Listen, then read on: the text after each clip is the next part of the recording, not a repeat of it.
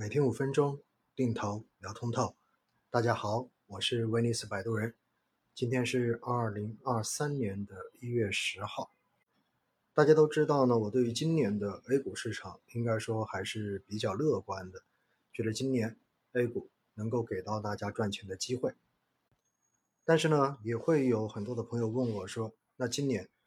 有可能会是哪些因素对整个权益市场造成的影响？会是负面的，也就是说，当这些条件或者这些事情发生之后，A 股的行情有可能就不会那么乐观了。我大概想了一想哈，有以下的几个因素有可能会对于今年市场的未来走势产生负面的影响。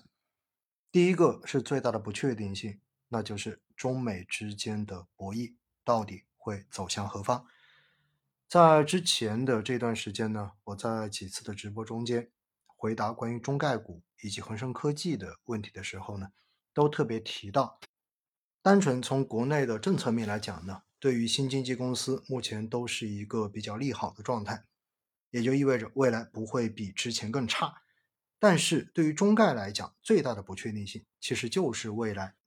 美国到底会怎么对待。在美国市场上市的这一些中国公司的股票，毕竟等到今年的一季度过完，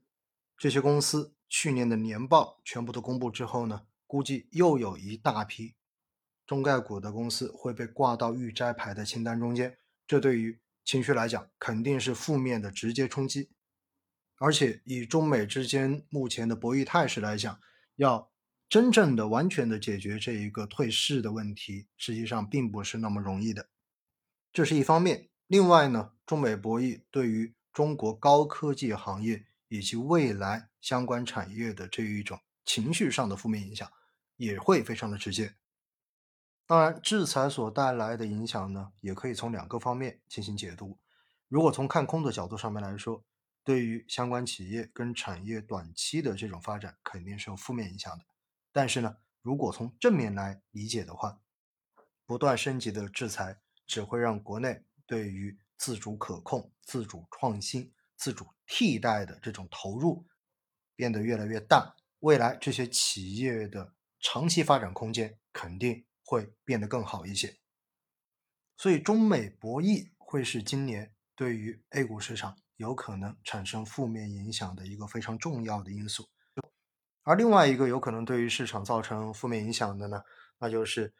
随着我们防控的放开，随着我们经济的复苏，那么有可能下半年国内的通胀会开始往上走。当然，它不一定会像美国那样子走到百分之七、百分之八那么夸张，但是 CPI 回到三以上，这种概率其实并不小。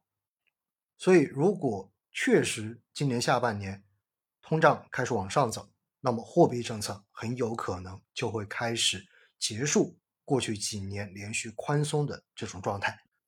那么这对于资本市场肯定不能算是一个好消息。当然，对于股市的影响呢，相对而言比债市的这一个影响还是要好一点点。因为如果货币政策不再偏宽松，而是开始走向收紧，利率的上行将是一个必然的事情。这对于债券市场而言是一个致命的打击。而对于股市来讲，因为市场上的流动性也会开始收缩，利率开始上行，那么估值所承受的压力也会显而易见。其实呢，这一点从二零二二年美联储的加息环境之下，美股的表现其实就是一个最鲜明的例子。当然，如果那个时候国内的经济复苏态势已经确立了，那么这种时候呢，企业的盈利预期。能够在一定程度上面抵消因为流动性开始收缩形成的估值压力的话呢，那么 A 股的表现也并不一定就会变得非常的差。所以中美博弈所带来的不确定性，以及下半年随着通胀有可能开始上行而导致国内货币政策出现转向，这两个因素，我个人觉得是今年大家要去关注的因素。他们很有可能会对资本市场产生负面的影响。发现当咳嗽没有好的情况之下来录节目，真的是件非常痛苦的事情。短短不到五分钟的节目，我已经前后花了近一个小时的时间了，